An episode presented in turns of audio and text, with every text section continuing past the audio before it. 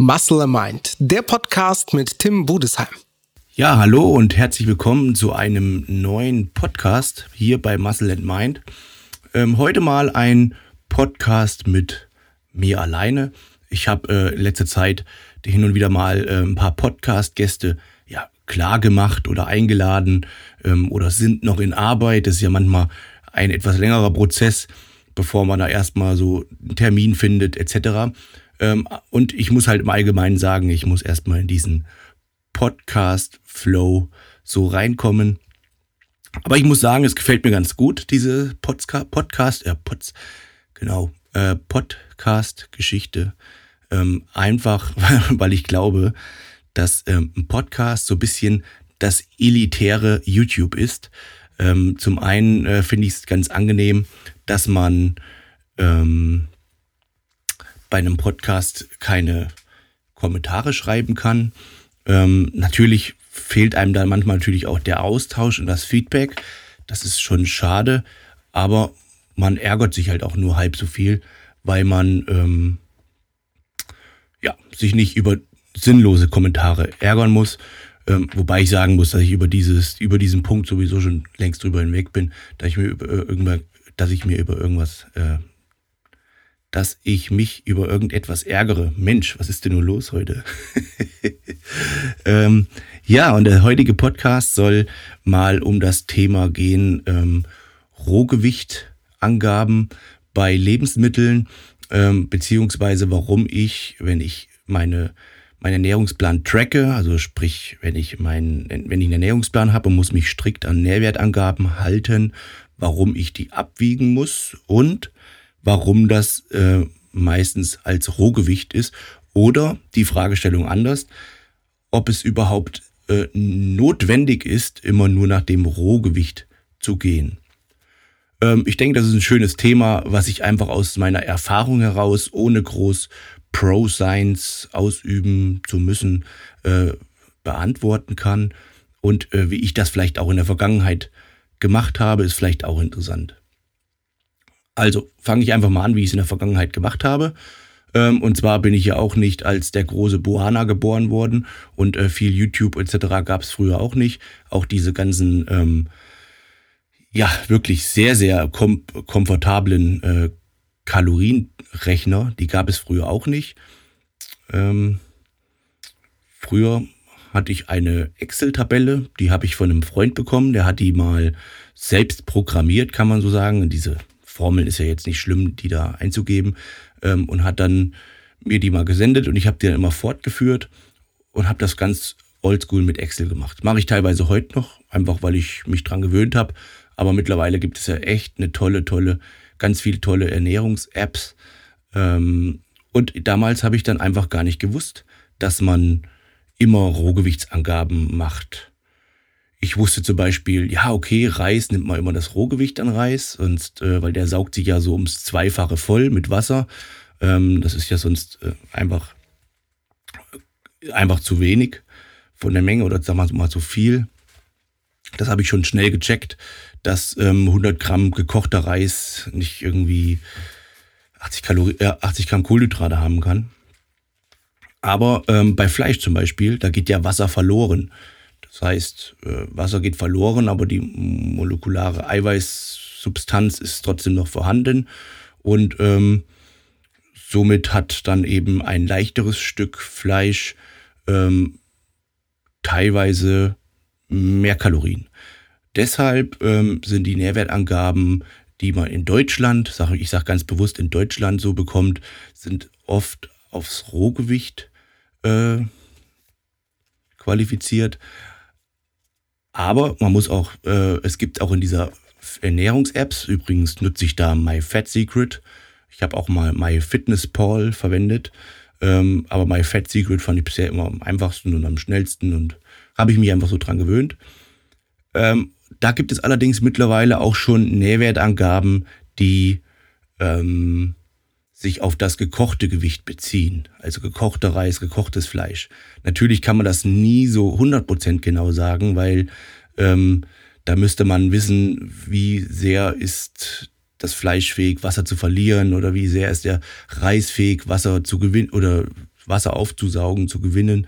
Ähm, also diese Gewichtsverhältnisse, die müssten dann ganz, ganz klar definiert sein. Ich glaube, da sind sie so ganz klar nicht, aber es kommt auch gar nicht so ganz genau klar drauf an.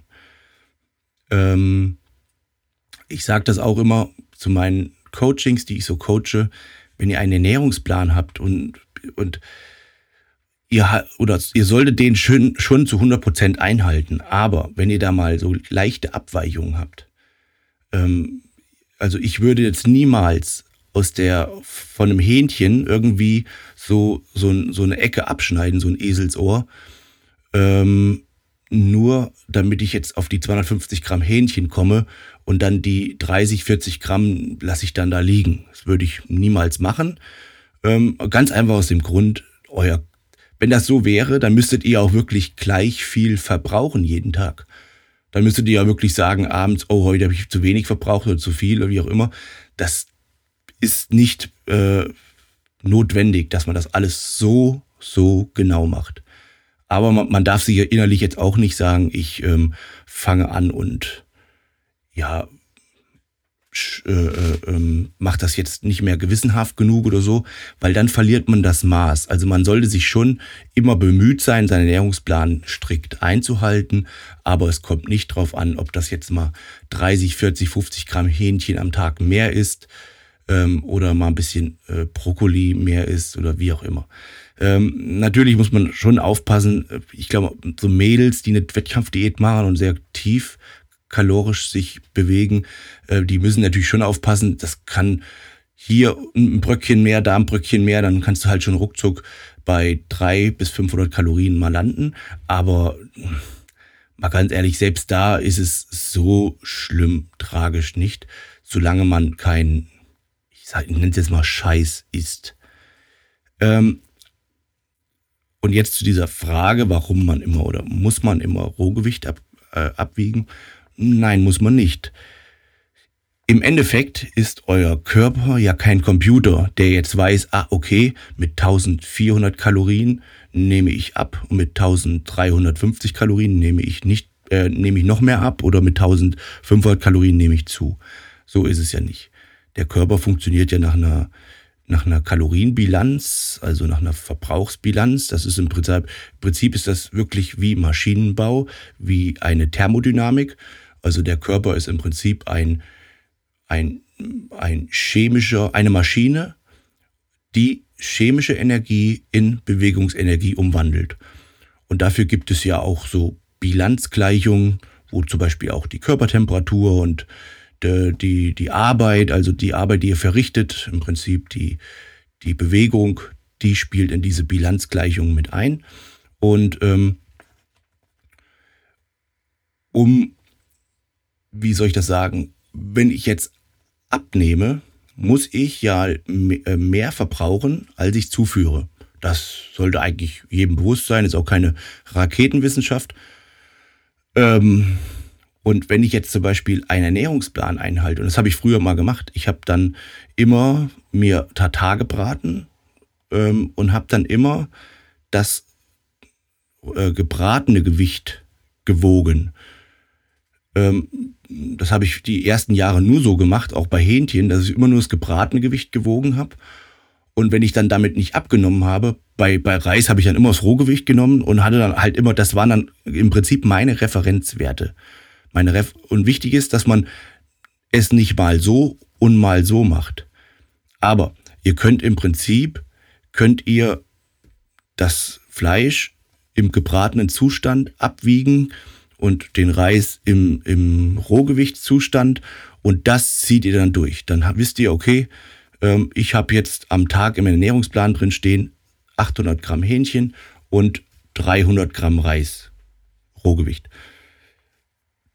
Wenn ihr dann nicht abnehmt, müsst ihr im Prinzip einfach ähm, ja etwas weglassen. Kommt drauf an, da braucht ihr vielleicht einen Coach oder könnt es auch selbst, was ihr da zuerst weglasst, aber so ein bisschen das Eiweiß lasst und kürzt erstmal die, die, die Kohlenhydrate. Also in aller Regel macht man so, dass man die Kohlenhydrate erst ein bisschen runterfährt, bis der Körper dann in diesen Fettstoffwechselbereich kommt, also wo der im Prinzip dann, wo der Motor richtig brennt, das Feuer. Und wenn man dann da angelangt ist, dann reguliert man die Kohlenhydrate im Prinzip wieder ein bisschen hoch, weil äh, das ist quasi das Brennstoff, der Brennstoff für das Feuer und reguliert eventuell das Eiweiß etwas runter. Und wenn ihr da angekommen seid, ähm, dann müsst ihr einfach irgendetwas weglassen oder mehr essen. Aber ihr habt ja eure Referenz, wenn ihr wisst, wie ich das meine. Das ist schwierig äh, so zu erklären, ohne Hände und Füße. Aber das sind dann eure Referenzwerte. Das heißt, ähm, es ist nicht unbedingt notwendig, immer nur im Rohgewicht abzuwiegen. Es ist nur wichtig, es immer gleich zu machen, nicht mal so und mal so, weil dann hat man immer seine Referenzwerte, wo man etwas weglassen kann, hinzufügen kann, etc. etc. und man hat seine, seine persönliche Kontrolle. Ähm, weil da gibt es auch mal elendige Diskussionen drüber und ähm, ich glaube, dass jemand genauso eine Diäterfolg hat, der immer alles äh, gebraten abwiegt, wenn er einfach seine Nährwerte ähm, ja, beibehält oder beziehungsweise seine Referenz immer beibehält. Ähm, dabei ist eben auch wichtig, dass man, ähm, ach, das habe ich ja schon gesagt, dass man es nicht mal so und mal so macht, ähm, sondern eben, ja, ich wiederhole mich, meine, seine Referenzwerte einhält. Ähm, so habe ich es in der Vergangenheit auch gemacht. Ach so, das war wichtig, das ähm, wollte ich noch sagen. Wenn man natürlich ähm, auf der einen Seite äh, im gekochten Zustand abwiegt, aber in der App im Rohgewicht trackt, dann hat man halt nicht sein ganz genaues, äh, seine ganz genaue Kalorienbilanz in Zahlen vor sich liegen. Ich meine, letztendlich ist es so, der Körper kann mit den Zahlen sowieso nichts anfangen. Der Körper will einfach ein Defizit. Ob ich den mir jetzt herantaste, diesen Defizit, oder ob ich mir den äh, irgendwie, wie sagt man, empirisch oder irgendwie nähere aufgrund von Zahlen, dass ich eben sage, okay, ich esse 200 Gramm Kohlenhydrate, ich lasse nochmal 50 Gramm weg. Oder ob ich sage, okay, ich esse jetzt äh, 300 Gramm gekochten Reis und esse dann eben nur noch 250, 250 Gramm gekochten Reis. Das ist egal. Aber ihr müsst wissen, eure Kalorienbilanz stimmt da oder eure Kalorienanzahl, die ihr euch errechnet, stimmt dann halt nicht so aufs Gramm genau. Mhm, außer eben, ihr findet diese, diese Nährwerte, die so angenähert sind, in gekochter Form. Das gibt es ja, wie gesagt. Ähm, aber wenn ihr jetzt nach den Lebensmitteln Aufdruck geht, also ihr kauft euch im Prinzip den Reis, das Gemüse und das Fleisch und da steht jeweils drauf, wie viel Kalorien und wie viel Eiweiß, Fett und Kohlenhydrate da drin sind. Und ihr kocht es dann und wollt dann dafür irgendwie nur so ein Teil essen. Dann müsstet ihr da mit einem Dreisatz rechnen, um das genau auszurechnen, wie viel es jetzt an Gewicht verloren hat und wie viel ihr davon jetzt esst, wenn ihr wisst, wie ich meine. Ähm ja, oder ihr macht es halt einfach, das machen auch viele die einfach ähm, runde Mengenangaben essen. Hm, ich erinnere mich zum Beispiel an, an einen David Hoffmann, der macht es ja immer sehr, sehr leicht in der Diät. Der isst dann wirklich sein, sein Kilo Huhn, sein, seine 300 Gramm Reis und sein halbes Kilo bis Kilo Brokkoli oder Gemüse. Und ähm, der braucht im Prinzip dann gar nichts zu wiegen, weil das ist eben auch ähm, Fakt, dass es egal ist, wann ihr wie viel Kalorien genau esst. Also ihr müsst es nicht genau pro Dose, pro Mahlzeit genau abwiegen. Ähm, da verfangen sich auch viele so vom Hundertsten ins Tausendste. Ähm, es ist nur wichtig, das sage ich dazu, dass die größten Mahlzeiten vor und vor, vor allem, vor allem nach dem Training gemacht werden. Also nicht so morgens an der Arbeit so die größte Portion essen, weil ich da sowieso Langeweile schiebe, und dann äh, vor dem Training äh, äh, oder mittags nochmal reinhauen und dann quasi, wenn ich dann abends trainiere, vor dem Training nichts mehr oder nur ganz kleines bisschen essen und nach dem Training dann nur noch irgendwie einen Shake trinken und ein bisschen Salatgurke mit Hähnchen und das war's. Also das würde ich, dann würde ich lieber eher morgens weniger essen und abends nach dem Training eine richtige Portion essen. Das ist ganz wichtig. Und ähm, das ist eben auch ein Stück weit, was, ein, was einen klassischen Oldschool-Bodybuilder ausmacht. Der macht jetzt nicht so ein Hexenwerk, er ist jetzt auf ein bisschen davon, ein bisschen davon, ein bisschen davon, ein bisschen davon. Natürlich muss man auch dazu sagen, ist die Ernährung oft sehr, sehr einseitig. Erstens kann das nicht jeder und zweitens ist das auch nicht immer so zu 100% gesund, wenn man das halt über Jahre durchzieht. Und ähm, der Sinn einer normalen allgemeinen Fitnessernährung ist ja eine ganzheitliche, langfristige Ernährungsumstellung und nicht nur für drei Monate. Das ist eben der Unterschied zwischen einem Wettkampf-Bodybuilder und äh, einem allgemeinen Fitnesssportler. Ähm, Wettkampf-Bodybuilder ist in der Aufbauphase, schrotet der rein, da hat er sowieso keinen Hunger. In der Vorbereitungszeit, dann ernährt er sich sehr, sehr einseitig und niederkalorisch, um dann eben in Wettkampfform zu kommen, binnen zwölf Wochen oder so. Ähm, das würde ich euch nicht empfehlen als allgemeiner Wettkampf, also als allgemeiner Fitnesssportler. Ähm, sollte man so essen, dass man es von der Motivation und auch von der Ausbeute, also von der, wie sagt man, äh, Zielsetzung oder von, von dem Erfolg, dass man es einfach langfristig durchziehen kann. Das ist der Sinn hinter einem ähm, normalen allgemeinen Fitnessernährung. Ja, bin ich auch schon äh, fast am Ende so meiner, meines heutigen Podcasts. Ähm, ich hoffe, ich konnte euch da so ein bisschen ähm, weiterhelfen, wie ich das gemacht habe. Also ich mittlerweile wiege ich halt, wie gesagt, Rohgewichte ab ähm, und, und ernähre mich davon. Hm, habe es aber eine Zeit lang auch, auch gemischt und habe das einfach nur anhand von Referenzwerten gemacht. Okay, ähm, ich muss jetzt da ein bisschen wieder was weglassen und so. Habe das dann schon abgewogen, aber im, eben im gekochten Zustand, wo es immer nicht genau auf die Kalorien genau ankommt, beziehungsweise wo man die Kalorien nicht genau trifft, weil man einfach nicht weiß, welchen, wie viel Prozent Verlust von Wasser oder Zunahme von Wasser das Lebensmittel jetzt hat. Ähm, ich würde euch empfehlen, äh, macht's, wie es euch am praktikabelsten ist, weil es geht nicht darum, da einer Norm zu entsprechen, sondern es geht um die Umsetzbarkeit. Man muss es umsetzen können, ohne sich jetzt zu verbiegen oder so. Also wenn ihr jetzt im Prinzip, ähm, das ist vielleicht auch noch ein ganz kleiner Tipp am Rande, ähm, wenn ihr zum Beispiel für zwei oder drei Tage vorkocht, dann müsst ihr das nicht genau wiegen und dann dritteln oder vierteln so habe ich es nicht gemacht, noch nie gemacht und äh, ich bin auch immer an mein Ziel gekommen. Dann reicht es auch, wenn ihr einfach so Pi mal Daumen dieses ähm, Lebensmittel auf drei Tage splittet. Macht er so in der Pfanne mit dem Schieber, schiebt das so in drei, drei Ecken rein. Und ob in der einen Ecke dann ein bisschen mehr ist als in der anderen, naja, dann könnt ihr euch freuen. Dann könnt ihr vielleicht irgendwie Donnerstag mehr essen als Freitag oder so. Ja, das war's schon zu meinem Podcast mit ähm, quasi Meal Prep und Ernährung äh, ausrechnen, Kalorienbilanz, Rohgewicht, ähm, gekochtes Gewicht. Ja, in diesem Sinne, vielen Dank wieder fürs Zuhören und ähm, bis zum nächsten Mal, würde ich sagen.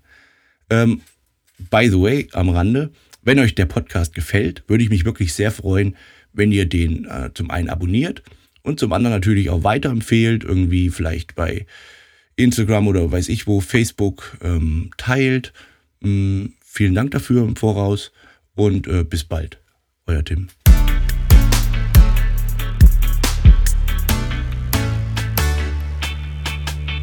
Muscle Mind, der Podcast mit Tim Budesheim.